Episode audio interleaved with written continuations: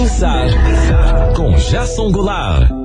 Vivemos um momento difícil na saúde e na economia. O comércio vê a queda nas vendas cair drasticamente. Os prestadores de serviços autônomos também perderam renda, e muito. As filas de pessoas em busca de ajuda emergencial nas agências da Caixa Econômica Federal são enormes em vários lugares. Muitos trabalhadores aderiram à redução de jornada e de salário para, juntamente com as empresas, superarem o momento.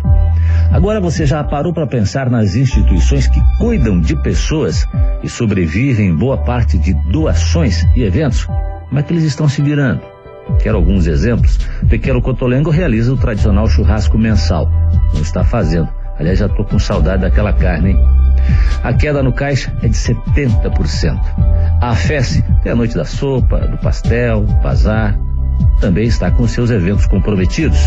Uma estimativa de 50% menos na arrecadação. O jeito é inovar. E a gente aqui quer colaborar abrindo espaço. Amanhã vai ter a tradicional noite do pastel do Dia das Mães. Mas vai ser servido de um jeito diferente. Não é isso, Maíra? Exatamente, o nosso tradicional pastel vai acontecer no mês das mães, como sempre a gente realiza já há alguns anos, e não vai ser diferente. Então vai ser na sexta-feira, a partir das 18h30, só que dessa vez na modalidade drive-tour. Então o, o, cliente pode ir até lá, fazer o seu pedido dentro do carro, ele vai ser atendido sem ter que descer do carro, atendido por todos os nossos colaboradores e voluntários que estarão com máscara, com todos os EPIs, com toda a segurança, para que as pessoas possam aí continuar colaborando, mas não deixem aí de, de perder o sabor do nosso pastel, que já é um evento tradicional da instituição. Vamos lá então, a festa fica na rua Paulo Turquevix, 316 no Tarumã, pertinho ali do shopping Jockey Plaza. E para finalizar o Para Pensar de hoje, quero deixar também um recado do Pequeno Cotolengo. Presta atenção. O Pequeno Cotolengo sofreu uma grande baixa com a pandemia de coronavírus. Tivemos uma queda de 70% em nossas doações.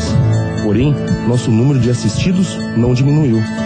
São 220 pessoas que continuam aqui e precisam muito da sua ajuda nesse momento tão delicado. Nossos profissionais e voluntários continuam firmes no propósito de ajudar e proteger todos os assistidos, especialmente os que estão no grupo de risco. Faça você a diferença e ajude o pequeno Cotolengo a mudar esse gráfico.